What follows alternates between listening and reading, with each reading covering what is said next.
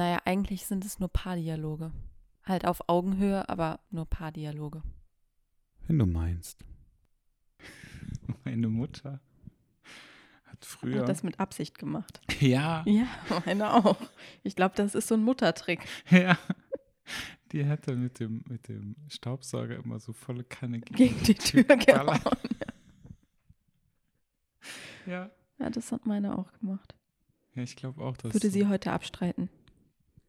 Nein, das habe ich nie gemacht. Nee, Es musste wirklich gesaugt werden, wenn du so lange schläfst.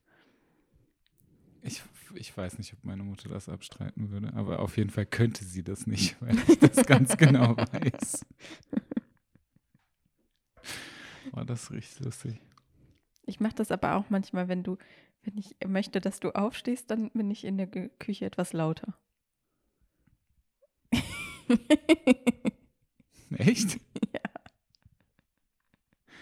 Was heißt, wenn ich morgens aufstehe oder Ja. wenn ich jetzt, wie jetzt gerade so einen Mittagsschlaf gemacht habe? Nee, wenn ich morgens aufstehe. Ich stehe ja meistens vor dir auf. Du meinst unter der Woche? Nee, unter der Woche nicht, am Wochenende. Ach so. Ich dachte gerade schon. Ne? unter der Woche bin ich gar nicht in der Küche. Okay, das ist mir tatsächlich noch nicht aufgefallen. Siehst du, dann funktioniert es ja, weil du stehst dann meistens auch auf. Echt? Ja. Ich würde jetzt sagen, dass eher, dass das so gar nicht funktioniert. Doch. Okay. Ich bin überrascht, mit was für fiesen Tricks du hier Ja, arbeitest. richtig manipulativ. Ich habe ähm, gestern festgestellt, dass mich dieses ganze Corona-Kack-Thema doch mehr stresst, als ich dachte. Also ich habe dir das gestern noch nicht gesagt, weil ich dachte, hey, da können wir jetzt heute drüber sprechen. Ähm, ich habe jetzt alle Jobs mh, abgeschlossen, die ich so habe. Bis auf das, was ich, was ich irgendwie wirklich so laufend habe, was aber ähm, nicht wirklich irgendwie meine Fixkosten decken würde oder so. Äh, und dann, ja, ist jetzt irgendwie so, okay, jetzt habe ich genug Zeit, um mich um irgendwelche anderen Sachen zu kümmern. Die Agenturen, äh, die ich kenne, haben alle Kurzarbeit. Ähm, und ich glaube, so wirklich Werbung ähm, oder irgendwas anderes will jetzt sowieso keiner, weil keiner Geld ausgeben will. Das ähm, hat mich natürlich die ganze Zeit schon irgendwie so beschäftigt, aber ich glaube, es stresst mich dann doch etwas mehr, als ich dachte. Und dazu kam dann noch, als wir gestern den Klaus getroffen haben, ähm, die Tatsache, dass der ähm, in einer Agentur gebucht ist, mit denen ich auch mal gesprochen habe und ich mich, also für ihn ein bisschen gefreut habe, aber doch dann sehr äh, neidisch, traurig und angepisst war, dass er da arbeitet und ich nicht. Hm. Und ähm, das hat mich dann doch irgendwie mehr gestresst, als ich dachte. Diese Situation oder die, das Zusammenspiel aus beiden. Nee, die Situation, aber da ist mir halt so wirklich wieder aufgefallen, ähm, wie sehr mich eigentlich dieses ganze Corona-Thema nervt. Das verstehe ich gut. Du bist damit ja nicht alleine. Das macht es aber nicht besser. Nee. Weil für dich ändert sich ja eigentlich nichts. Oder meintest du nicht dich? Ich meinte nicht mich. Ja, aber da bin ich jetzt ehrlicherweise sehr egoistisch und denke mir so, naja gut, die anderen, das ist jetzt nicht mein Problem. Nein, manchmal ist es tatsächlich ähm, zur Bewältigung von solchen Riesenthemen einfacher, sich vorzustellen, dass man nicht alleine in diesem Boot sitzt und das alles schaffen muss, sondern dass es eben vielen anderen genauso geht, ähm, um das Ganze zu relativieren. Manchmal hilft das. Nee. Anscheinend bei dir nicht. Überhaupt nicht. Okay. Weil ich mir denke, naja gut, dann ist halt von uns allen irgendwie das Geld weg, aber das hilft mir ja auch nicht weiter. Mhm. Dann denke ich mir ja nicht, ach ja, schade, uns geht's geht- allen schlecht, sondern Nein, es geht, glaube ich, auch weniger darum, dass ähm, eine konkrete Lösung quasi da sein soll und dir jemand Geld gibt oder jemand dir jetzt wieder Jobs gibt oder so, sondern äh, ähm, neben dieser Lösung, die irgendwann faktisch da sein muss, damit es weitergeht, ist ja auch die Frage, wie gehe ich bis dahin damit um? Und damit man nicht in so eine krasse Hilflosigkeit verfällt, muss man sich ja irgendeine Strategie, ob funktional oder dysfunktional, entwickeln, die einem dazu, äh, die einem ja hilft, damit umzugehen. Und eine davon könnte eben sein, sich vor Augen zu halten, dass das eben eine Situation ist, die du nicht selber hervorgerufen hast ähm, und in denen sich gerade sehr, sehr viele Menschen befinden, um einfach eine Relation zu dem, wie groß das Ausmaß gerade für einen selber ist, ähm, nochmal setzen zu können. Verstehe ich, aber ich, nee, ich glaube nicht, dass mir das hilft. ja. Ich habe das tatsächlich auch gemerkt, dass dich das ähm, stresst. Du hast dich in den letzten Wochen ähm, verändert, klingt zu viel. Aber ich ähm, merke, dass du anders bist. Und ich bin mir sicher, dass das ein großes, ähm, ein großer Batzen davon ist, diese Unsicherheit mittragen zu müssen, die gerade überall versprüht wird und die ja bei dir ganz hautnah jetzt auch noch mehr da ist. Ja. Aber das ist, also, mir ist das gestern so ganz krass bewusst geworden, weil ich das irgendwie so ziemlich, ziemlich direkt gemerkt habe. Und dann habe ich so irgendwie darüber nachgedacht. Also so den Abend irgendwie immer mal wieder darüber und ja, also äh, zu, um mir das bewusst zu machen, irgendwie, woher kommt das jetzt oder was ist denn da jetzt los? Ähm, dann hast du mir heute irgendwie dieses, dieses Thema geschickt, worüber du sprechen wolltest, und dann dachte ich so, ach, guck mal, das ist ja lustig. das ist genau das Richtige, worüber wir sprechen können. Ja, die Frage ist ja natürlich, ähm, was macht das mit dir, ne? Also was, wo hast du selber das Gefühl, wie du mit diesem ganzen Druck, der jetzt entstanden ist oder der entsteht, wie du damit umgehst? Also du, du sagst, dich stresst das mehr, aber wie zeichnet sich dieser Stress aus für dich? Ich kann dir das gar nicht so genau sagen, weil das irgendwie so super krass unterbewusst ist. Mhm. Also ich habe das gestern Abend einfach gemerkt, ähm, nach, nachdem wir da unterwegs waren. Ähm, dass mich das, also irgendwie hat mich das so, ich kann das gar nicht greifen. Ich, ich könnte dir das gar nicht sagen. Also ich weiß, dass ich ähm, zu dir anders bin, weil wir da auch schon drüber gesprochen haben, mm, dass ich mir ganz oft irgendwie, also dass ich dieses, dass ich merke, dass ich dieses, ähm, ich muss ins Büro fahren, ähm, ich kann nicht zu Hause bleiben, ich muss irgendwas machen, ich muss irgendeine Aufgabe haben. Wenn ich all das nicht habe, dass mich das halt mega krass runterzieht, also einfach meine Laune total in, in den Keller geht. Das heißt, du brauchst Beschäftigung und ja, Beschäftigung, ne? Also da wir ja heute ein sehr lustiges TED-Video gesehen haben, ähm, ich kann einfach meinen Affen rausholen aus meinem Gehirn und kann den kann den bei YouTube reinwerfen und dann geht's los. Also, ne, also so viel zur Beschäftigung. Ja. Ähm, aber ich muss irgendwas Sinnvolles machen. Ja. Und ich habe ähm, ganz oft auch einfach das Problem, dass ich, ähm, wenn ich mich so ein bisschen hängen lasse und dann wieder Arbeit kommt, bin ich angepisst, wenn Arbeit da ist. Und dann habe ich keinen Bock darauf. Also ich lasse das dann eigentlich auch alles liegen. Nur ähm, lasse das dann alles liegen und dann kommt plötzlich wirkliche Arbeit und denke mir so, oh scheiße, jetzt muss ich wirklich arbeiten. Das bin dann halt irgendwie sauer, dass jetzt wieder was da ist, was halt auch super doof ist. Und dann. Ja, aber es ist ein relativ normales Phänomen. Also. Ja. Ja, klar. Also wenn du, es geht ja um Routinen. Und wenn du nicht deine Routine so durchziehst, also dass du weißt, okay, ich mache morgens, keine Ahnung, immer erst E-Mails und dann mache ich das und das und dann kommt eine Zeit lang nichts, weil du Urlaub hast oder tatsächlich keine Aufträge hast wie jetzt oder sonst irgendwas, dann fällt das ja erstmal weg. Das heißt, du suchst dir eine neue Routine. Dann da wieder reinzustarten, ist doch viel anstrengender, als hättest du das einfach beibehalten. Wenn du es aber nicht beibehalten kannst, weil's, weil dieser Faktor einfach, also weil das einfach wegfällt, wie, wie sollst du denn dann in diesem kleinen Rad, das sich die ganze Zeit dreht, ähm, wieder den Antrieb finden? Du musst ja quasi dann erst die Kurbel wieder anspringen lassen. Ja, das stimmt, aber das dauert dann halt. Ja, Und aber wenn du so eine Riesenmühle versuchst, also wenn du dir so ein Wasserrad vorstellst und das mal versuchst, dann wieder zum Laufen zu bringen, das dauert auch seine Zeit. Und du brauchst ja tatsächlich Struktur. Oh ja. Ja. Dir sind, also du magst ja nicht so gern Veränderungen und so ein Kram.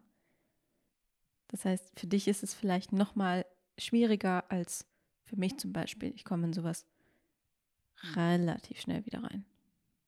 Ich glaube jedenfalls, dass das für sehr, sehr viele Menschen sehr schwierig ist, ähm, wenn sie außerhalb der Routinen sich neu gestalten müssen. Ich habe mal ähm, gestern oder vorgestern, glaube ich, einen Post von einer ähm, Instagrammerin gelesen, die ist ähm, auch Psychotherapeutin und die hatte sowas geschrieben wie, äh, es ist in Ordnung, wenn du dich in dieser großen Krise krisenhaft verhältst. Ähm, weil ganz viele davon jetzt gerade sprechen, dass sie ja sich selber weiterentwickeln können und ähm, so viel machen können aufgrund der Zeit, die jetzt kommt. Und dass äh, dieses ganze, ich nehme mein Leben jetzt nochmal ganz anders in die Hand, ähm, gar nicht so sein muss, sondern dass es auch in Ordnung ist, in dieser Krise unsicher zu sein, ängstlich zu sein, ähm, antriebsloser zu sein als sonst, das Gefühl zu haben, orientierungslos zu sein, sich hoffnungslos oder hilflos zu fühlen. Das ist alles in Ordnung. Und ähm, dieser Druck, der jetzt teilweise ja auch von außen, oder ich finde zumindest, das wird manchmal so suggeriert, ähm, dass man das jetzt auch noch sich irgendwie selber weiterentwickeln muss. Also Persönlichkeitsentwicklung jetzt nochmal neu starten muss. Das, da muss man nicht mitmachen. Und ähm, ich glaube, sich dem bewusst zu sein, dass das gerade eine Situation ist, die wirklich echt anstrengend ist und die wirklich enorme Kräfte fordert, aber vor allem so psychische Kräfte, also so unterschwellige, immer mitschwingende Kräfte. Ähm, das ist ein guter Anfang dafür zu gucken, okay, wie will ich denn damit umgehen oder wie kann ich eigentlich damit umgehen? Ja, ich habe, also ich glaube nicht, dass ich mir denke, nee, ich, also ich habe mir bisher noch nicht gedacht, so, hey, ja, okay, ich muss mich jetzt krass weiterentwickeln oder so. Oder ich lerne jetzt eine neue Sprache oder irgendwie sowas. Dafür habe ich aber auch noch zu viel zu tun gehabt. Ich kann mir aber auch gut vorstellen, dass das ganz viele nach außen hin so darstellen, gerade in ihren Social Media Accounts und das dann aber trotzdem nicht machen. Und es denen genauso kacke geht, aber sie müssen das halt ganz toll darstellen. Ich weiß ehrlich gesagt noch nicht so genau, was ich dann jetzt in der nächsten Zeit mache. Ich brauche halt, ich muss halt irgendwas Sinnvolles machen. Kannst mir ja eine Website bauen. Ja. das ist tatsächlich etwas Sinnvolles, ja. Danke. Das ist richtig. Ähm, aber das ist halt, also das ist das, was mich irgendwie so stresst.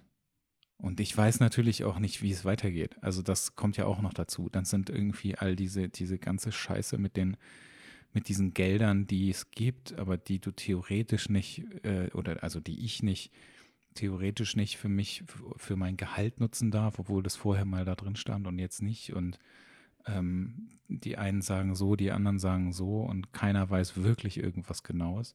Und du hast diesen Druck dann auch noch die nächsten zehn Jahre, dass es plötzlich sein kann, dass du äh, 9000 Euro zu- zurückzahlen musst. Mhm. Ähm, das sind ja alles Sachen, die irgendwie noch dazukommen. Dann kommt bei mir natürlich noch die Steuer dazu. Und dann ist halt so, denkst du dir auch, jo. Ja, ich verstehe das gut. Und ich hatte natürlich, das kommt ja auch noch dazu, letztes Jahr, Anfang letzten Jahres, hatte ich ähnlich wenig zu tun. Und dann hatte ich halt genau das gleiche Problem. Und es ist halt auch kein, kein cooles Gefühl, wenn du dir irgendwie von, von deiner Mutter Geld leihen musst, damit du die Steuern bezahlen kannst oder so. Mhm. Ähm, das habe ich halt auch noch irgendwie im Kopf.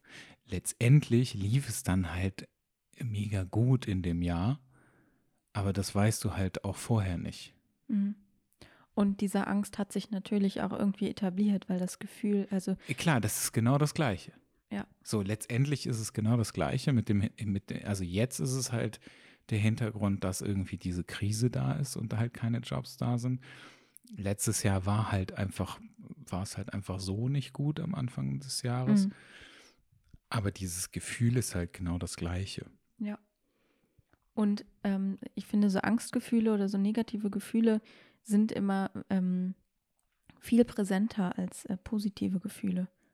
Das also stimmt. Wir nehmen die viel stärker wahr, als wenn wir ein gutes Gefühl haben.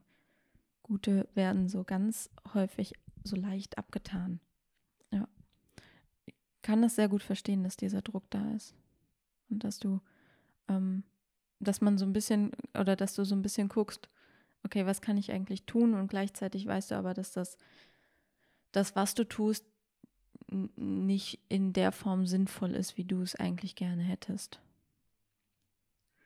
Ja, dafür werde ich jetzt einfach Künstler. Ja, das machst du sehr gut, das stimmt.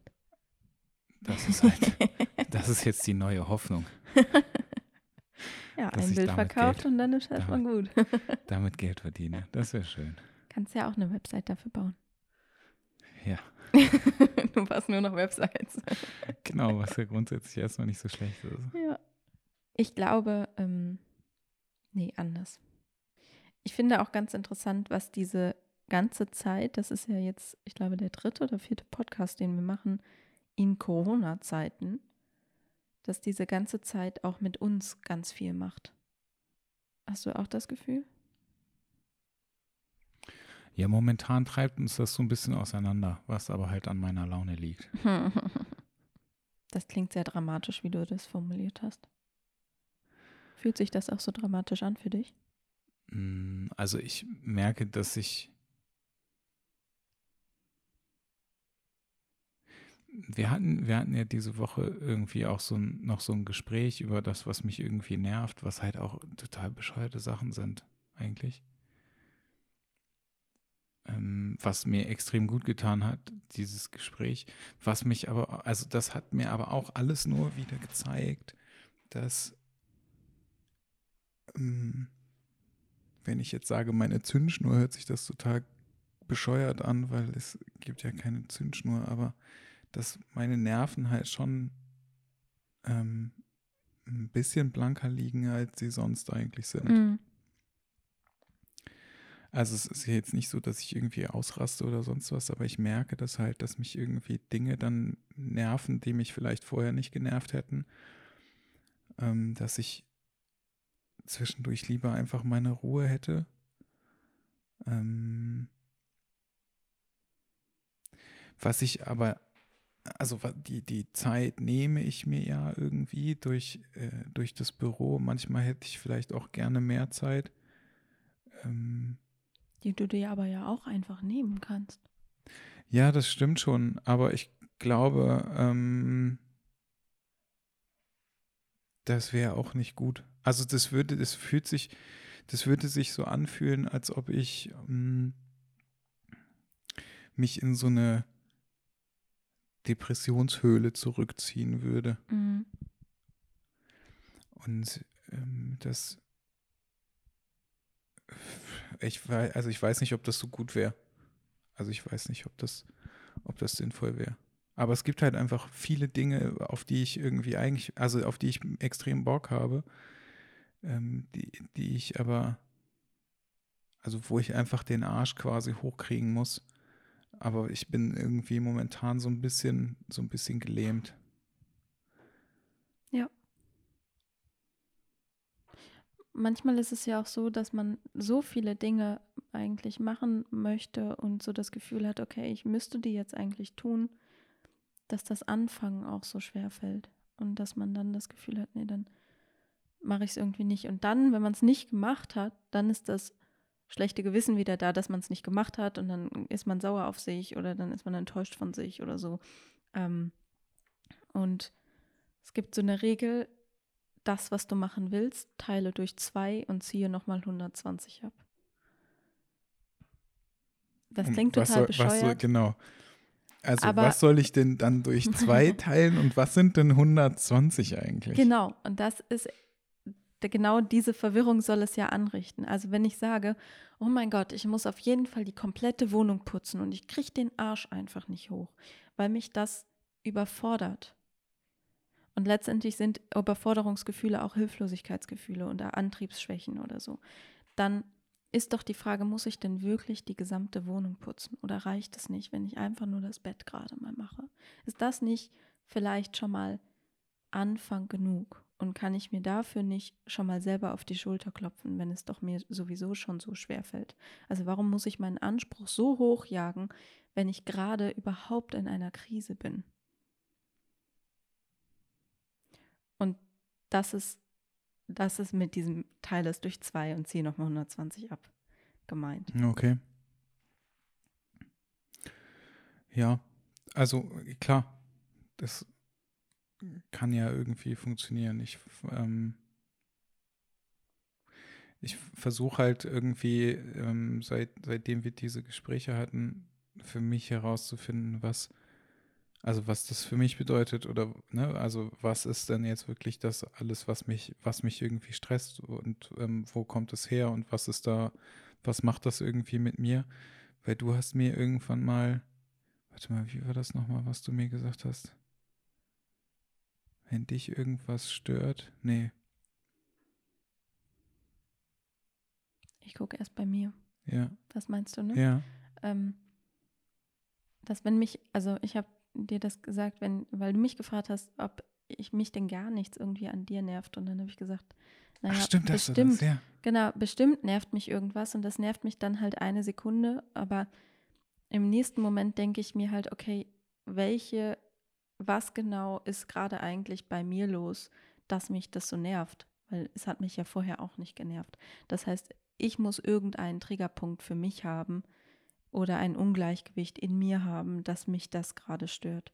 Und das heißt, dann gucke ich immer erst bei mir selber und finde meistens, okay, ich bin einfach gerade unzufrieden, weil ich selber das Bett nicht gemacht habe oder ich bin unzufrieden, weil ich immer noch meine Haare nicht gewaschen habe. Oder weil ich nicht an meiner Masterarbeit sitze, wie ich es vor zwei Stunden mir schon vorgenommen habe. Und dann projiziere ich ja mein Genervtsein eher auf dich, weil es viel einfacher ist, bei dir zu gucken als bei mir. Und darum Ja, weil ich geschlafen habe. und darum bin ich, ähm, bin ich so selten von dir genervt, weil wenn ich es bin, gucke ich halt dann zu mir. Ja, und das ist halt, also ich fand, das, das fand ich super sinnvoll. Weil das ja natürlich irgendwo herkommt, wenn, also natürlich nervt, nervt, nervt mich dann irgendwas und das hat mich mit Sicherheit auch schon vorher in irgendeiner Art und Weise genervt, aber halt nicht so, dass es vielleicht aufgetaucht ist oder so. Oder dass es ansprechbar sein müsste oder sowas. Ähm, und wenn mich dann irgendwas länger als eine Sekunde nervt und dann nicht einfach wieder weg ist, dann stimmt ja wirklich irgendwas nicht. Also Mhm. entweder ist das ein Riesending, was dann daraus geworden ist, oder es stimmt halt irgendwas bei mir nicht. Und es ist halt, momentan ist es einfach so, dass ähm, meine Nerven halt wirklich dann blank liegen und das daran liegt. Und darüber habe ich halt auch so in der letzten Zeit irgendwie nachgedacht. Mhm. Es wird halt nur, glaube ich, auch nicht wirklich was ändern. Also egal, weil dieser Zustand wird ja bleiben. Da hast du recht, wahrscheinlich wird dieser Zustand bleiben und wahrscheinlich wird sich an dem an den externen Faktoren erstmal nichts ändern, aber es geht ja darum, wie wie gehe ich damit um? Und der Schritt, dass wir beide darüber sprechen, ist ja ein Faktor, der vielleicht den Umgang verändert, weil häufig ist es ja auch so, dass Leid oder Angst oder so, die man teilt, dann weniger wird, weil man merkt, hey, okay, anderen geht es genauso oder eben es gibt Lösungswege oder ich bin nicht alleine in dieser Situation. Ich habe irgendwie einen Background, der hinter mir steht oder ich weiß nicht, welche, welche Theorien da noch in deinem oder generell in Köpfen entstehen könnten, aber darüber kommunizieren, was in einem vorgeht, ist niemals ein schlechter Lösungsweg. Das heißt, es wird sich von außen nichts verändern, aber vielleicht, wie du damit umgehst. Also ich, was ich für mich festgestellt habe, ist, dass wenn ich, also wenn ich mir bewusst darüber werde, was denn eigentlich gerade mit mir los ist, dass ich, also dass das halt schon, also für mich viel ausmacht. Mhm. Weil wenn ich sagen kann, okay, das ist mein, das ist jetzt wirklich das Problem, was mich stresst, dann weiß ich zumindest schon mal, okay, daher kommt das, dass ich dann genervt davon bin, wenn du irgendwas, also keine Ahnung, mit dem Staubsauger gegen die, gegen die Tür ballerst, auch wenn ich das jetzt nicht mitbekommen habe, aber ähm, dass das halt daher kommt. Mhm. Und dann kann ich auch anders damit umgehen. Ich glaube, wenn man, oder also wenn ich selber erkenne, wo das Problem liegt, dann hilft mir das halt schon mal. Und es hilft mir, also es öffnet mir halt irgendwie so die Augen und dann kann ich irgendwie anders da drauf gucken und kann halt versuchen, anders damit umzugehen. Und wenn ich ja jetzt weiß, dass das so ist, dann kann ich mir ja trotzdem irgendwelche Aufgaben suchen. Also es gibt ja noch Aufgaben, ja. die halt irgendwie im, im, im Raum schweben und die ich halt fertig machen muss und so weiter. Ähm, das ähm, löst natürlich aber trotzdem nicht diese existenziellen Sorgen, die nee, das stimmt. dahinter stehen. Aber im schlimmsten Fall ist es halt einfach so, dass ich dieses Geld einfach ausgebe und sage, leck mich am Arschstand und dann gucken wir halt mal. Und wenn du in zehn Jahren vielleicht damit ankommst und dieses Geld wieder haben willst, dann habe ich es vielleicht trotzdem wieder oder so. Keine mhm. Ahnung, weiß ich ja auch nicht. Aber momentan ist das ja auch alles irgendwie so. Also, wir schweben ja alle momentan, genau. weil keiner weiß, wie lange geht das. Ich weiß nicht, ändern die vielleicht noch ähm, die, die, die Regeln ähm, bezüglich des, des Geldes oder so? Ähm, wird dann auch irgendwas passieren oder nicht? Und dadurch, dass ich das alles nicht weiß, ist es halt mega doof. Das ist genauso wie mit den scheiß Steuern, dass ich halt weiß, da ist irgendwie ein Fehler gelaufen und ich muss weniger zahlen als, also, aber ich weiß halt auch nicht, wie viel. Mhm. Das ist halt auch einfach so eine Schwebe. Ja. Ne? So Wartepositionen sind immer schwierig, weil wir unsere Auswege nicht so gut kennen. Ja. Also die Konsequenzen nicht abwägen können, weil wir gar nicht wissen, wie viele Konsequenzen gibt es denn eigentlich. Das ist eine furchtbare Haltung, die man dann einnehmen muss, gezwungenermaßen. Und dann geht es immer so ein bisschen darum zu gucken, welche, mh, hm, was kann ich tun, damit das weniger sich, also sich weniger schlimm anfühlt, weil letztendlich bist du so abhängig von anderen Faktoren, du kannst halt nichts machen außer warten.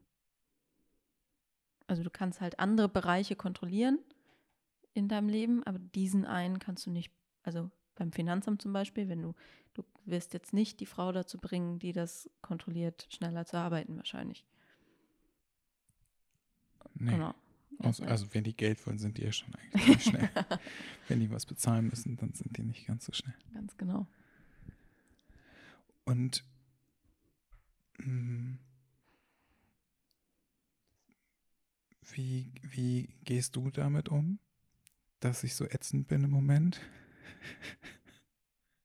Hm. Also als ich dir dieses Thema geschrieben habe, war mir gar nicht so bewusst, dass du diese Überlegungen schon für dich gemacht hast. Ähm, weil ehrlich gesagt bin ich ja so jemand, ich projiziere das dann ja sofort für, auf mich irgendwie.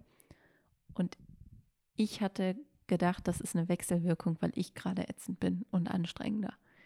Ähm, weil auch ich ja jetzt gerade krasseren Druck habe, also langsam immer mehr steigend habe als, ähm, als vorher. Dadurch, dass ich diese Masterarbeit im Nacken habe, die ich gefühlt in drei Wochen fertig haben will, wo aber hinten und vorne einfach nichts geht, weil ich vorher eben auch sehr gut prokrastiniert habe. Ähm und auch einfach abends so schlecht arbeiten kann. Also ich ähm, muss halt einmal in so einen Rhythmus kommen und dann morgens anfangen und abends aufhören und nicht nach der Arbeit damit anfangen, weil ich merke, dass ich dann so fehleranfällig bin, dass sich das gar nicht lohnt für mich, so vernünftig anzufangen. Ähm ja, aber dadurch, dass ich eben merke, dass all diese Themen gerade da schweben, ähm, dass ich auf der Arbeit nicht so glücklich bin, wie ich es vielleicht sein sollte, ähm, dass mich das emotional sehr stresst, ähm, dass diese Masterarbeit ja doch irgendwie meinen Ansprüchen genügen sollte und nicht nur bestanden werden sollte, obwohl ich das immer so für mich sage, naja, bestehen reicht eigentlich. Gerne würde ich das natürlich gut machen. Ähm, ja, dass das, dass da immer noch eben diese drei bis vier Klausuren innerhalb der nächsten zwei Wochen sind, für die ich halt auch noch was tun muss und das so alles Pakete sind, die ich dauerhaft im Nacken sitzen habe. Und ich merke, dass mich das eben auch sehr stresst. Das ist ein ganz, ganz anderer Stress, der ist überhaupt nicht existenziell, also nicht, nicht fühlbarer als sonst, aber es ist eben dann doch eine große Abgabe, die ich da machen muss mit so einer Masterarbeit, die ja letztendlich quasi mein, mein Abschluss ist. Und Abschluss bedeutet gleichzeitig auch immer Abschied und Trauer. Und auch das merke ich, ist noch in mir, dass ich merke, okay, in zwei Monaten ist das Thema einfach vorbei. Dann ist meine Studienzeit vorbei. Und auch das schleppe ich so mit mir rum. Und dann geht es weiter und ich weiß noch gar nicht genau, wie es weitergeht, weil ich ja noch gar keinen neuen Job habe und auch gar nicht genau weiß, gehe ich dann tatsächlich erstmal in mein Pippler-Jahr oder mache ich irgendwas anderes eigentlich möchte ich mich selbstständig machen. Also all diese Themen rühren gerade in mir und machen, dass ich eben auch stark unter Druck stehe und das musst du ja auch aushalten. Das heißt, wir beide sind in so einer ganz extremen Wechselwirkung hier gerade. Ich mit einem anderen Stress als du, aber beide mit Stress. Und dafür wuppen wir das ganz schön gut. Ja, findest du? Findest weil noch nichts durch die Gegend geflogen ist. nee, auch weil wir einfach noch gar nicht gestritten haben. Ja, die Frage ist ja, wie man Streit definiert. Ne? Du hm. hast mich ja gefragt, ob wir gestritten haben. Und ich habe gesagt, also für mich ist ähm, Streiten zumindest so, dass man, also für mich ist Streiten irgendwie, dass man sich zumindest anschreit. Also so kenne ich halt tatsächlich nur Streit wenn man wirklich Streit hat, dass man so irgendwie aufeinander losgeht und im schlimmsten Fall ähm, fliegen Gegenstände durch, durch Räume. Okay. Oder es werden Türen geknallt oder sowas. Also, als, also sowas ist halt für mich Streit, aber das, was wir gemacht haben, ist halt kein Streit. Ich glaube aber, da ähm, bist du wahrscheinlich gar nicht der Ty Typ zu, zu und ich bin einfach in den Jahren viel, viel ruhiger geworden. Hast du sonst die Gegenstände geworfen? Nee, das habe ich nicht. ähm. Aber natürlich habe ich mich davon provozieren lassen. Also das, äh, das passiert mir halt nicht mehr. Mhm. Also ich glaube, wir, ähm, diese Diskussion, die wir hatten, die du ja auch vorhin angesprochen hast, die, das war eine Diskussion. Ich glaube, das musste mal auf den Tisch, aber ich glaube nicht, dass das ein äh, Streit war, weil wir auf einer sehr konstruktiv sachlichen Ebene miteinander gesprochen haben. Ja, du hast das gefragt. Ja, weil, also, weil ich natürlich. Vielleicht wolltest du das auch so. Das ist so, so ein Haken, den du. Unser erster Streit. genau. Haken hinter. Nee, ich glaube, ähm, dass wir uns wirklich streiten, da gehört mehr zu. Ehrlicherweise frage ich mich, was dazu gehören würde, was, also weswegen. Weswegen wir uns streiten oder ja. bis ich das selber als Streit definieren würde? Hat sich das für dich so angefühlt wie ein Streit? Nein, gar nicht. Ja, siehst du? Also, weil ich ja, also vor allem, weil es auch gar nicht so war, dass ich könnte, also es war ja nicht so, dass irgendjemand Kacke gebaut hat, also bis vielleicht auf die Tatsache, dass ich dir gesagt habe, was mich nervt und dass mhm. ich nicht so gut darin bin, positive Dinge zu sagen oder, oder Komplimente zu verteilen ähm, gab es ja nichts, wo man jetzt sagen würde, okay, da hat jemand wirklich Scheiße gebaut. Mhm. So, und ähm, keiner von uns hat irgendjemanden umgebracht oder äh, was, kein, was weiß ich, also was irgendwie jetzt wirklich ein Streitpunkt wäre. Mhm. Und warum findest du dann, dass wir nicht gut diese ganze Situation wuppen? Habe ich das gerade gesagt? Ja, also so indirekt hatte ich das Gefühl. Du hast meine Aussage, wir wuppen das dafür ganz gut, in Frage gestellt auf jeden Fall. Das heißt, du hast eine andere Meinung.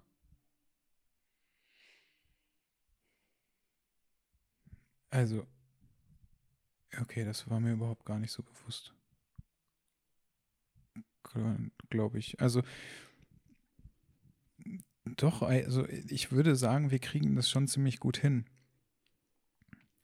Ähm, es ist nur, ich, also ich finde, der Weg ist extrem anstrengend, mhm. also für mich zumindest, ähm, bis ich wirklich darauf stoße, was denn eigentlich das Problem ist. Und ähm, wenn du sagst, ich bin halt schon seit Wochen anders, dann kannst du dir ja, also auch wenn das nur Nuancen sind, aber dann kannst du dir ja vorstellen, wie lange das halt ist. Mhm. Und äh, dass ich ja dann natürlich das auch irgendwie, ähm, naja, so ein bisschen mir schön rede oder das verleugne oder irgendwie sowas, ne? Das, also das, das ist ja auch noch, das kommt ja dann auch noch dazu. Und bis ich das dann wirklich begreife und dann wenn ich das begriffen habe, damit umgehen kann oder das vernünftig fair oder bearbeiten kann. Ähm, das ist halt irgendwie ein langer Weg, aber in diesem Weg ist natürlich diese Stresskurve, die geht halt einfach viel, viel weiter nach oben und wird halt immer extremer. Ja, aber das ist, also, das ist anstrengend, aber dieser Prozess ist notwendig, finde ich. Ähm, also hätte ich dir das vor zwei Wochen gesagt oder vor drei Wochen, dass ich das ähm, sehe, dass du gestresst bist und dass ich glaube, dass dich dieses ganze Corona-Thema mehr stresst, dann hättest du mir einen Vogel gezeigt. Ich kann mich sogar daran erinnern, dass ich das gemacht habe und du hast mir einen Vogel gezeigt. Nö, ist alles gut und alles ist in Ordnung. Da warst du einfach noch nicht so weit. Ja, aber ich, also ich glaube, dass ich in Zukunft, wenn du mir sowas sagst, wahrscheinlich auch nochmal anders damit umgehen werde oder anders umgehen kann, weil ich halt ähm, nochmal anders dann auf die Dinge gucken kann. Das ist das Gleiche, wenn ich sage, nee, ich mag das nicht, ich will das nicht essen und dann probiere ich das ich aber doch mal doch und, so schlecht, ne? und dann ist das halt doch nicht so scheiße. ist ja im Grunde das Gleiche, aber du musst halt, also ich habe halt irgendwann gelernt, dass ich offener sein muss für alles und hm. aber es tut natürlich weh. Also wenn ich mit dem Finger in die Wunde fasse und du dir die Wunde aber noch nicht angucken kannst, weil die noch zu hässlich ist oder weil die noch zu groß ist und du eigentlich kein Blut sehen kannst, dann macht das keinen Sinn. Und ähm, dieser Prozess, der muss von dir ganz alleine kommen. Den, das ist nicht, also das ist weder meine Aufgabe, noch kann ich dich ähm, noch ist das etwas, wo, wo ich, ähm, wo ich dir den Zeitpunkt vorgeben kann, sondern ich kann als deine Partnerin ja einfach immer nur sagen, jo, alles klar, ich sehe jetzt, dass du soweit bist und ich bin einfach hier und wir wuppen das schon zusammen. Aber dieser Prozess von ich merke das oder ich eben, also ne, es ist alles in Ordnung, ich verleugne das ein bisschen und so weiter. Also das, was du gerade beschrieben hast, zu oh shit, vielleicht stresst mich das doch mehr. Und dann erst quasi diese ganzen Gefühle, die in dir rühren, sichtbar zu machen, heißt ja nur, dass sie noch extremer werden, weil du dich plötzlich damit auseinandersetzen musst. Vorher waren diese unterschwellig unterbewusst da und es fühlte sich die ganze Zeit unwohl an. Aber jetzt, wenn sie da sind, sind sie zwar präsent und greifbar, aber sind ja immer noch da. Die gehen ja dadurch nicht weg. Nur jetzt können wir dem Kind quasi einen Namen geben und dann ähm, kann man sie auch besser für sich be- oder verarbeiten. Nur dieser Prozess dauert natürlich auch nochmal seine Zeit. Und diese Zeit braucht man aber auch. Und die ist völlig in Ordnung. Aber wenn ich dir, wie ich das gerade gesagt habe, wenn ich dir das vor zwei Wochen gesagt hätte, wo ich das Gefühl hatte, okay, naja, was soll ich jetzt machen, außer dir das zu sagen, dass mir das auffällt, aber wenn du das abstreitest, dann warten wir halt einfach noch. Und vielleicht irre ich mich ja und dann ist es ja gut. Ja, dann haben wir festgestellt, dass es doch so ist. Ja, macht ja nichts. Ja, jetzt machen wir trotzdem nichts damit, weil wir immer noch in der gleichen Situation sind. Hä, überhaupt nicht. Ja doch, die Situation ist ja trotzdem immer noch die gleiche. Ja, Also das einzige, nein, der, einzige, der Unterschied ist ja nur, dass ich jetzt weiß, dass mich das stresst und ich damit irgendwie versuchen kann, anders umzugehen. Ja, und ist das nicht schon ein Riesenprozess?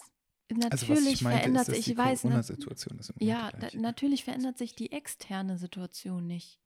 Aber die wird sich auch erstmal nicht verändern und die wird sich aber auch für viele andere Menschen nicht verändern. Aber das, was sich verändert, ist ja, wie du damit umgehen kannst. Weil du das jetzt benennen kannst. Und wenn du einen anderen Umgang damit findest, dann kannst du auch andere Kräfte und Ressourcen für dich aktivieren. Und wer weiß, vielleicht kannst du dann etwas für dich entwickeln, wo du sagst, ich kann besser atmen. Und nur darum geht's. Die Situation, die Welt wirst du nicht verändern können, aber deinen eigenen Umgang. Also ich glaube, dass das schon ein Riesenprozess ist, der unfassbar wichtig ist in jeder Form von Krise oder Entwicklung, die man für sich machen muss. Und ich stelle das ehrlich gesagt auch für mich fest, wenn du dich daran erinnerst, ähm, dass ich dir irgendwann gesagt habe, mich stresst es auf der Arbeit mehr, als ich dachte. Genau, du seit- hast es auch rausgefunden Genau. und seitdem du das rausgefunden hast, kannst du anders damit umgehen. Ganz genau. Und ich kann ja meine Arbeit nicht verändern und ich kann ja die Situation da nicht verändern. Das wird halt immer so bleiben, bis ich da gehe. Ja, das stimmt. Aber trotzdem kann ich besser aufatmen seitdem. Und das ist, ähm, das ist doch mein Prozess, den ich habe. Und das ist doch das, was mir, was mir hilft, damit umzugehen und was mich wieder andere Perspektiven sehen lässt. Und was würdest du jemandem raten, der ähm, Existenzangst hat? Finanzielle Existenzangst? Mhm. Such dir Hilfe. Erkundige dich. Geh zu Ämtern. Erkundige dich, was geht und was nicht geht. Und wenn du dich drei Tage hinter jede Hotline klemmst, die notwendig ist, um an irgendwen ranzukommen. Wenn es um existenzielle Ängste geht, wir leben in einem echt gut aufgestellten Land. Ähm, Wohngeld beantragen, äh, Arbeitslosengeld beantragen, Fördermittel beantragen. Es gibt wirklich viele Töpfe. Ich kenne die alle nicht, aber ich weiß, es geht. Und wenn das, also wenn das Gefühl ist, ich kann mein Leben nicht mehr finanzieren, ich kann es nicht bestreiten, ich habe wirklich große existenzielle Ängste, dann muss erst der Magen gefüllt werden, bevor ich meine Psyche wieder auf den Damm kriegen kann. Nämlich dann muss ich erst gucken, okay, ich muss mit irgendwelchen Ämtern sprechen. Und ich bin mir sicher, dass für viele da eine große Schamgrenze bei ist, weil viele bestreiten ja ihr Leben schon sehr, sehr lange total gut. Und die, das Gefühl, ich muss jetzt zu einem Amt gehen und mir Hilfe holen, also finanzielle Hilfe, weil ich es alleine nicht schaffe, ist, glaube ich, mit einem massiven Schamgefühl verbunden. Aber ich glaube auch, dass wenn man über diese Scham hinweggehen kann, dass dann eine große Form von Erleichterung auf einen zukommt, die dann dazu führt, dass man schneller wieder davon wegkommt, als wenn man ganz lange wartet und vielleicht sogar Kredite aufnimmt, Schulden macht und so weiter. Und mit anderen sprechen. Das habe ich auch gerade im Kopf gehabt, weil ich habe ähm, ich habe festgestellt, wenn du mit anderen Leuten sprichst, also über das, was dich irgendwie ähm, bewegt, äh, egal jetzt, ob das jetzt aktuell in dieser Krise ist oder ob das Geldprobleme sind oder so, aber als ich ähm, diversen Leuten davon erzählt habe, dass ich letztes Jahr irgendwie kein Geld mehr hatte oder kaum noch Geld hatte und mir Geld leihen musste, ähm, haben die mir auch erzählt, dass sie sich Geld geliehen haben, was halt ganz cool ist, weil sich das irgendwie so relativiert. Also, dass du halt feststellst, oh, okay, es ist irgendwie nicht nur bei mir so, sondern es ist halt wirklich bei, ein, bei anderen Leuten auch so, die du halt kennst. Natürlich Ja. weiß ich, dass es hier gerade anderen Leuten richtig scheiße geht und ich weiß auch irgendwie von ähm, einer Agentur, die äh, äh, Insolvenz angemeldet hat, wo wir aber auch von ganz anderen Größen sprechen, weil wir ähm, äh, weil da halt natürlich viel, viel mehr hinter steht als, als bei mir oder so. Also Leid wird ja nicht relativiert, indem anderes Leid größer ist, sondern ähm, dein eigenes Leid ist genauso wichtig wie das von anderen. Und dein eigen, eigenes Ja, Leid für ist mich ja sowieso. Ja, genau. Und das, das meine ich ja. Also ähm, wenn du sagst, äh, also was ich am Anfang meinte, sich vor Augen zu halten, dass es anderen auch so geht, bedeutet nicht, dass es dir dadurch besser gehen soll oder dass sich das dadurch nein, nein, alles nein, nein, rel- das meine ich auch gar nicht. Das meine Ja. ich auch gar nicht. Aber ähm, was ich, was ich aber natürlich dann sehe, ist, ähm, dass es anderen Leuten, von denen ich jetzt vielleicht nicht unbedingt gedacht hätte, dass die das machen oder dass sie das gemacht haben, Mhm. ähm, dass denen sowas auch passiert ist oder dass die sowas auch gemacht haben und dass es ja trotzdem auch weiter lief. Ja, Und dass halt auch, selbst wenn irgendjemand ähm, zum Beispiel Insolvenz anmeldet oder so, dass es ja für diese Person oder für diese Firma, also für, für den Chef dann in dem Fall, irgendwie auch weitergehen wird. Egal in welcher Art und Weise. ja, ich glaube, dass man manchmal in existenzielle Schieflagen gerät, ob bewusst, unbewusst, verschuldet oder unverschuldet. Ähm, und dass der Umgang damit, wenn man einmal über diesen Punkt hinaus ist, dass man sich dafür schämt, einfacher wird, ähm, weil Schieflagen auch zum Leben gehören. Und es nicht schlimm ist im Sinne von, es kann jedem passieren und du bist dadurch kein schlechterer Mensch oder dir geht es dadurch, also du bist dadurch nicht weniger wertvoll, nur weil du einen Moment in deinem Leben hast, der vielleicht, lass es mal von 80 Jahren, wenn man so vom Durchschnittsalter irgendwann ausgeht, ein Jahr scheiße lief oder auch zwei, dann ist das nur ein Flügelschlag von dem ganzen Leben. Und das ist, glaube ich, ganz wichtig, dass es dich nicht zu einem, oder dass es einen, einen nicht zu einem schlechteren Mensch macht, wenn man ähm, wenn man um Hilfe bittet. Nö, ich glaube, dass das auch wichtig ist. Und dass eben dieses Reden, dass man dann eben merkt, weil, also vor allem Instagram, Social Media und Co. helfen ja dabei, dass man das Gefühl hat, dass alle Leben irgendwie viel besser laufen als das eigene. Ähm, und wenn man dann aber mal mit den Menschen redet, dann stellt man fest, die haben die gleichen Ängste, die haben die gleichen Sorgen. Die wissen manchmal auch nicht genau, wie sie abends einschlafen sollen, weil sie so viele Grübelgedanken haben. Und dass wir letztendlich dann doch alle gleich sind und alle im gleichen Boot sitzen. Also diese Scham ist irgendwie bei mir gar nicht so ein Thema, habe ich zumindest das Gefühl. Vielleicht nur ganz kurz, äh, du hast ja gerade gefragt, was ich jemandem raten würde. Das ist natürlich allgemein gesprochen, ne?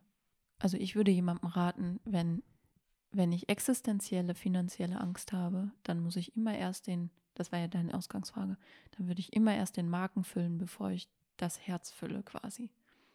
Ich mache immer erst jemanden satt und dann kann man über den Rest sprechen, weil hungrig kann ich mir meine Psyche nicht angucken. Mhm. Weißt du, was ich meine? Ja, ja, klar. Okay. Natürlich. Habe ich auch gar nicht dran gedacht. Also habe ich eben überhaupt gar nicht.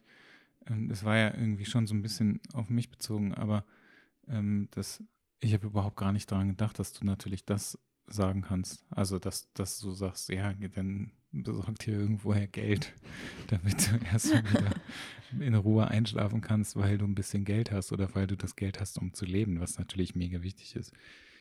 Natürlich ist es so, dass du dein, dein Standard in Zeiten wie diesen irgendwie runterschrauben musst, was ja auch irgendwie okay ist. Und viele einfach auch merken, ach so, ja, okay, ich brauche gar nicht so viel Geld, weil ich kann auch gar nicht feiern gehen oder sowas. Das ist halt ein ganz cooler Nebeneffekt. Shoppen ist halt, kann man halt immer noch ganz gut, das ist halt ein bisschen doof. Aber Ich kann das so empfehlen wie ich. Ich bestelle das, aber schon immer und dann schicke ich einfach alles wieder zurück. Das macht glücklich und äh, trickst einen so selber ein bisschen aus, aber gleichzeitig belastet ist das Portemonnaie nicht. ja, und das stimmt aber ja auch nicht so ganz. Manchmal, okay, ja, ich habe ein Kleid behalten. Verdammt. Um nochmal, also dieses, die Scham, um nochmal darauf zurückzukommen, ist bei mir gar nicht so ein Thema, weil ich halt irgendwann angefangen habe, irgendwie so echt offen damit umzugehen. Auch Dinge, die mir unangenehm sind, weil ich festgestellt habe, dass es halt anderen Leuten auch so geht. Mhm. Und das hilft mir halt extrem weiter. Offen damit umzugehen. Ja, und ich glaube, dass Mhm. es halt grundsätzlich irgendwie so ein Ding ist, dass es halt, also ich finde es halt grundsätzlich sinnvoll, offen mit sowas umzugehen. Das Ähm, sehe ich auch so. Weil du natürlich dadurch auch andere Menschen, von denen du nicht erwarten würdest, dass sie vielleicht die gleichen Probleme oder also die gleichen Probleme haben oder die ähm, die gleichen Ängste oder Pro irgendwas, Mhm. ähm, dass du das vielleicht nicht von denen erwartest und dass du dann feststellst, oh, die haben das auch und du hättest niemals gedacht, dass diese Person, die vielleicht in deinen Augen so stark ist, ähm, von den gleichen Ängsten geplagt wird. Und du dann aber feststellst, okay, wenn diese Person das halt irgendwie auch hat, dann kann ich das auch auf jeden Fall hinkriegen. Oder dann hilft mir das halt auch, weil du vielleicht diese Person irgendwie so ein bisschen in den Himmel hebst mhm. und ähm, sie dadurch wieder so ein bisschen zurückholst. Also für dich selber. Mhm. Diese Methode nennt man Sharing und eine ganz witzige Geschichte, ich, ähm, als ich, ne, was heißt witzig, aber eine schöne Geschichte, äh, als ich meine Psycho-Onkologie-Weiterbildung gemacht habe, war ich die Jüngste in dieser, ähm, in dieser Weiterbildung und äh, es gab viele Supervisionsnachmittage, ähm, wo wir in einer großen Runde saßen und wo wir Fälle besprochen haben. Und ich kannte ja noch gar keine Fälle, also nicht so richtig. Und ähm, letztendlich werden Fälle aber immer so besprochen, dass ja der eigene Anteil, der die Problematik in dir auslöst, warum du diesen Fall besprechen möchtest, weil es ja bedeutet ja, dass irgendetwas in dir dazu führt, dass es dir nicht gut geht. Und dann hat unser Supervisor eine Methode vorgestellt, nämlich die Sharing-Methode, wo er gefragt hat, wer kennt diese Situation, wer kennt dieses Gefühl? Und dann musste man sich hinter diese Person stellen und die Hände auf den Rücken legen. Ob man das jetzt machen muss oder nicht, ist erstmal, sei mal dahingestellt, aber es bringt natürlich noch mehr Verbindung. Und man konnte ihm sagen, ich kenne dieses Gefühl aus dieser und dieser Situation und ich habe es geschafft, damit umzugehen. Oder ich, ich teile deinen Schmerz oder ich teile deine Angst. Und das war in diesem Moment so, ich weiß nicht, ob man sich, wenn man, wenn ich das so erzähle, ob man sich das so vorstellen kann, aber es war in diesem Moment so ergreifend, weil man gesehen hat, dass mindestens von diesen 30 Leuten, die Psychotherapeuten, Ärzte, für mich damals noch so wow, so da will ich irgendwann mal hin, so will ich irgendwann mal sein, Menschen, da standen und gesagt haben, ja, diese Angst zu versagen, die kenne ich. Oder diese Angst, nicht das Richtige gesagt zu haben, nicht geholfen zu haben. Oder vielleicht sogar diese Angst, die ich noch als Kind kenne, weil meine Mama oder mein Papa oder sonst irgendwas diese Angst in mir ausgelöst hat. Das kenne ich. Und das hat so unfassbar viel Druck rausgenommen, den man sich selber aufgebaut hat. Das war eine mega schöne Methode. Ähm, und das ist ja eigentlich genau das, was du sagst. Es nimmt den Druck raus. Es relativiert so viel und es macht so viel, so viel freier. Das war so eine kleine Anekdote. Aber es war schön. Ich musste mich da gerade dran erinnern und das war sowieso eine schöne Zeit. Wahrscheinlich gibt es deswegen auch so viele Selbsthilfegruppen. Ja, Selbsthilfe kann unglaublich ähm, befreiend sein, wenn man sich darauf einlässt, weil man eben sieht, dass man nicht alleine ist und weil man sich austauschen kann und weil man immer wieder neue Strategien feststellen kann, wie andere damit lernen, umzugehen. Und man kann sich das Beste ja aus allen rausglauben. Also man kann ja sagen, oh, nee, das finde ich voll kacke. Oder, oh, das könnte ich ja auch mal für mich ausprobieren. Ja. Ich, ich, glaube, dass einfach, es ist halt wirklich so ein Ding, dass du halt nicht damit alleine bist. Ja. Die meisten Leute, die ich, ähm, also viele, viele Leute, von die ich aus der Werbung kenne, sagen natürlich alle, mir geht es super und alles ist cool und so weiter. Und keiner von denen oder von den meisten Leuten würde halt wirklich zugeben, dass es irgendwie denen scheiße geht, weil sie halt dadurch ähm, Schwäche zeigen oder was auch immer. Und dann finde ich es wirklich immer mega faszinierend, wenn das dann doch Leute tun. Und das irgendwie, also es macht halt viel, viel menschlicher. Ja. Es ist irgendwie, also wenn, wenn man das jetzt mal so ein bisschen auf Instagram oder so bezieht, dann ist es natürlich auch immer so, wenn, wenn Leute sich plötzlich ungeschminkt zeigen und du dir denkst, ja, okay, danke, dass du das mal gemacht hast. Du siehst halt nicht immer wunderschön aus. Und ich vergleiche mich vielleicht die ganze Zeit mit dir und du siehst auch mal scheiße aus oder so diese Message, die du gerade vermittelst, muss ich mal kurz etwas relativieren. Du vermittelst jetzt nämlich gerade, wenn du kein Make-up drauf hast, dann siehst du scheiße aus. Meine oh, Meinung jetzt übertreibst du. ich wollte nur sagen, du siehst immer wunderschön aus. Du musst kein Make-up dafür tragen. Sorry.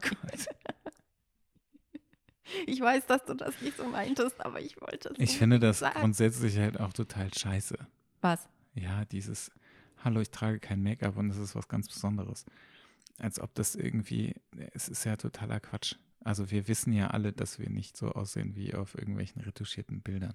Also ich muss ganz ehrlich sagen, nicht, bevor ich dich kennengelernt habe und ähm, gesehen habe, was man so alles mit Photoshop machen kann, war mir das nicht so bewusst. Echt da war ich, nein, da war ich ziemlich naiv. Ich weiß, dass man viel damit machen also kann. Also ich meine, selbst diese Face-Filter, die du ja, das sehe äh, ich. mit deinem Telefon benutzen ja. kannst, selbst die sind schon ziemlich krass dafür, ja. dass es halt, ich sag mal, relativ billig ist. Ja, das war mir schon klar, aber eigentlich habe ich Vielleicht auch, weil ich zu wenig darüber nachgedacht habe, aber ich dachte, diese Menschen sind tatsächlich so unfassbar wunderschön, wie sie da sind, makellos, ohne Zellulite am Arsch und ich weiß nicht was alles. Nein. Was mir natürlich auch, wenn man eine Sekunde darüber nachdenkt, natürlich klar ist und trotzdem ist mir das nochmal viel bewusster geworden.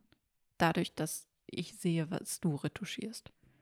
Und das tut gut. Ja, ich, also, ja, aber das ist natürlich, das ist ja grundsätzlich diese, diese Traumwelt, die es dann da mhm. gibt. Und es gab mal so ein sehr lustiges ähm, Retusche-Video, was jetzt auch so gar nichts mit dem Thema zu tun hat. Mhm. Aber da haben die, äh, hat irgendjemand ein Model genommen und das war so ein angebliches äh, Rückwärtsvideo. Und dann hat der dieses Model genommen und hat das halt rückwärts in ein Stück Pizza verwandelt. Geil. Das war richtig gut. Kommen wir nochmal eben auf unser Grundthema zurück. Ja. Ähm, was macht das mit uns? Dein Druck, mein Druck, der irgendwie der gleiche und trotzdem total anders ist, der aber ja der in gleiche uns. Druck? Ach so, du naja, meinst von Druck, uns Druck. beiden. Ja. Also, okay. Ähm, der uns aber ja beide in unserem Selbst psychisch belastet aber in unserer Beziehung ja auch eine Herausforderung darstellt. Ich dachte, du beantwortest jetzt, was das mit uns macht. Also ich glaube, ähm, dass es, wenn wir, was wir hier tun, weiterhin irgendwie darüber sprechen und wenn wir das alles so benennen, dann hilft uns das insgesamt und wird uns mit Sicherheit auch näher zusammenschweißen. Ähm, ich glaube aber, dass der, der Zeitraum davor schon ein bisschen scheiße ist. Und sind wir gerade in dem Zeitraum oder haben wir den überwunden? Nee, ich glaube, wir sind immer noch so ein bisschen in diesem Zeitraum. ich, das glaube, okay. ich glaube, das haben wir noch nicht. Aber ich glaube, also man, man wächst ja in, in diesen Krisen oder mhm nach den Krisen? Ich weiß nicht genau. Also ich glaube, man wächst in den Krisen und man kommt ähm, stärker aus so einer Krise heraus, wenn man das denn überstanden hat oder wenn man das gemeinsam überstanden hat. Und ich glaube, dass wir halt gerade in, an so einem Punkt sind oder in, dieser, in diesem Zeitraum sind, in dem wir halt immer noch beide sehr gestresst sind, das aber irgendwie immer besser verarbeiten und wenn dieses ganze Thema vorbei ist, also mit deiner Masterarbeit und mit meinem Corona-Thema, dann. Corona-Depression. Ja, dann, ähm, dann werden wir auf jeden Fall stärker da rauskommen. Hm. Und gibt es etwas, was du dir wünschen würdest, wie ich dich mehr darin unterstützen könnte oder was ich machen könnte, damit ähm, du für dich einen Umgang findest oder damit du dich unterstützt fühlst oder nicht alleine fühlst oder was auch immer? Gibt es etwas, was du dir von mir wünschen Tatsächlich habe ich dieses Frage. Gefühl überhaupt gar nicht. Also bei mir ist ja, ist es ja immer eher so, dass ich, ähm, naja, mich nicht verpissen will, aber also, dass ich mich, ich mache das ja alles mit mir alleine aus. Mhm. Und ähm, ich weiß aber, wenn, also wenn ich nicht mit dir darüber reden möchte oder so, oder wenn ich das mit mir alleine ausmache und ich irgendwann an den Punkt komme, dass ich mit dir reden möchte, dann kann ich das tun. Und du gibst mir ja auch den Raum, dass ich erstmal damit alleine klarkommen kann. Meine ähm, meine größte Sorge ist ja eigentlich, dass ähm, meine Existenz halt kaputt geht. Oder dass es nachher dann doch so ist, dass ich ähm, irgendwo wieder fest anfangen muss zu arbeiten. Was ja jetzt auch nicht der Weltuntergang ist oder so, aber das, ähm, das sind ja, das sind ja eigentlich so die Ängste, die ich habe. Mhm. Aber dann geht, selbst dann geht es ja auch weiter. Dann ist es nur anders als jetzt. Es wird, es wird ja sowieso, es wird ja weitergehen. Also so ist es ja nicht.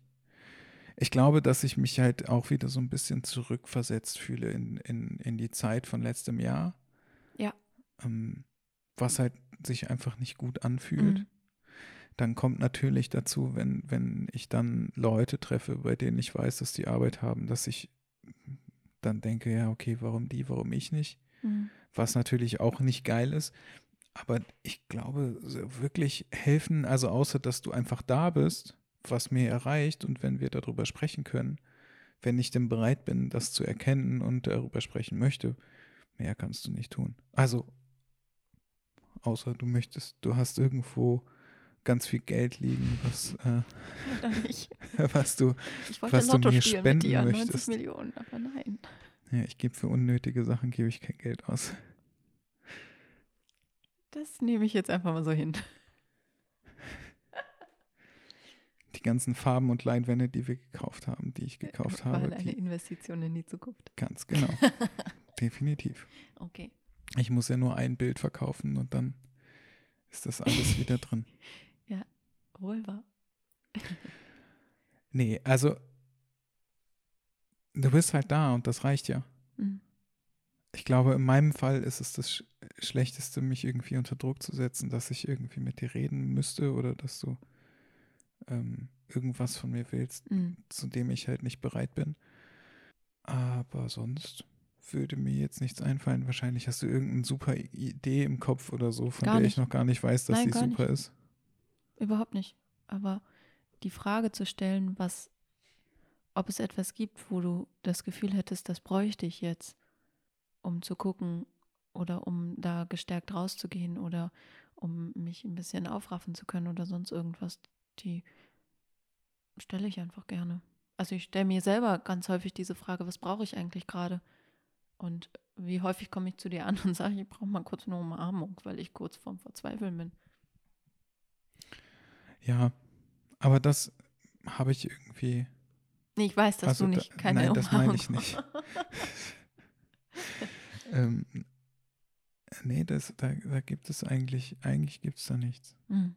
Aber das habe ich dir auch schon mal gesagt. Das ist das, was du machst, ist ja alles richtig. Mhm. Also du gehst mir eigentlich nicht auf die Nerven mit irgendwas. Du setzt mich nicht unter Druck. Warum grinst du jetzt? Nix. Ja. Also klar gehst du mir auf die Nerven manchmal, aber das äh, hat ja damit nichts. Also du, du gehst mir nicht mit, mit, ähm, also du lässt mir halt meinen Raum. Und das ist halt schon sehr wichtig. Es ist aber auch so, dass du mich ähm, in vielen Dingen irgendwie super motivierst. Und das hilft mir halt natürlich auch. Also das sind Dinge, die du vorher auch schon Mhm. getan hast. Also es ist jetzt nicht so, dass ich irgendwas vermissen würde oder so. Wenn du meinst.